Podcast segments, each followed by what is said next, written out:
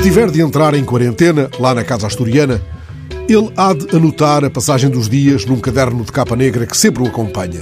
Ainda que não possa contemplar o mundo senão através da janela, vá lá, da televisão. Enfim, terá sempre a alternativa de ler romances de amor, não precisando para tal do conselho do dentista rubicundo.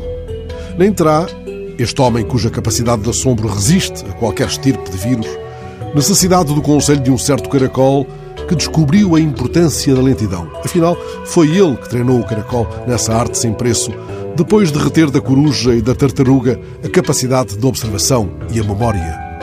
Assim não lhe falte a cidra.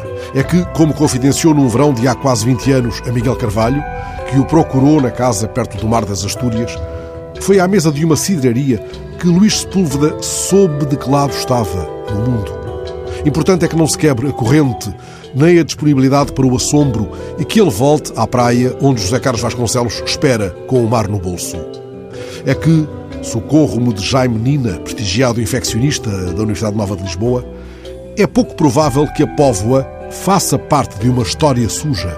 Em declarações ao JTN, o investigador lembrou que Sepúlveda dificilmente foi infectado na Póvoa, porque em Portugal não há casos diagnosticados. E se os sintomas surgiram no dia 25 de fevereiro, também não será provável que tenha transmitido o vírus a alguém em Portugal. É um pouco como aquela história que ele contou também a Miguel Carvalho há quase 20 anos de não haver vacas loucas no Chile. O escritor estava lá no seu país quando, tendo Pinochet admitido que era sua a letra da ordem de partida para a caravana da morte, diagnosticaram ao ditador uma doença que foi tema de chacota entre a comunidade médica: demência vascular leve. Sepúlveda foi a um restaurante festejar o aniversário do filho. Este, preocupado com a encefalopatia espongiforme bovina que então fazia manchetes, perguntou ao empregado: Aqui não há vacas loucas, não?